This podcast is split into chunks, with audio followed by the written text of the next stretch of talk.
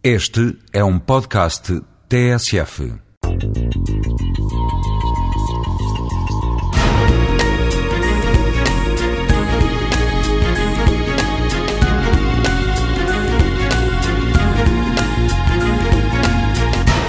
Uma cidade ou uma região sem uma cena musical vibrante está condenada ao declínio social e económico.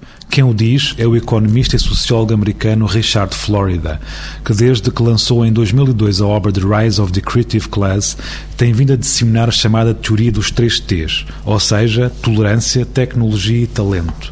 Estas três ideias como chave do desenvolvimento, ou seja, segundo ele, a criatividade é a base do progresso social e económico. As ideias de Flórida são hoje referência para se discutir cultura numa perspectiva global, mas isso não significa que pense que toda a gente deveria, de repente, começar a tocar guitarra e formar uma banda rock. Evidentemente que não se trata disso. Aquilo que diz é evidente e tem sido reafirmado ao longo dos anos pelas ciências sociais, ou seja, uma cena musical excitante, políticas integracionistas ou agendas sociais criativas são indicadores de tolerância, são sinais que indiciam estarmos num lugar apto para integrar a diferença.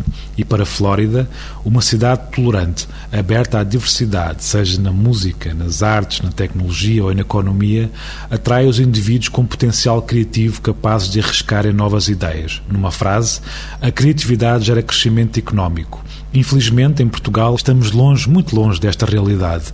Aqui a cultura é uma espécie de microcosmos, divorciada da realidade sociológica. Ainda não se interiorizou que cultura é também fator potencial de desenvolvimento. Aliás, a política cultural parece funcionar apenas para preservar o património ou para garantir um certo número de espetáculos para um certo número de espectadores. Não é por acaso que formas de cultura pop, ou se quisermos, de cultura de rua, como são a maior parte das cenas musicais, são olhadas em Portugal com algum paternalismo, como algo que não vale a pena levar a sério.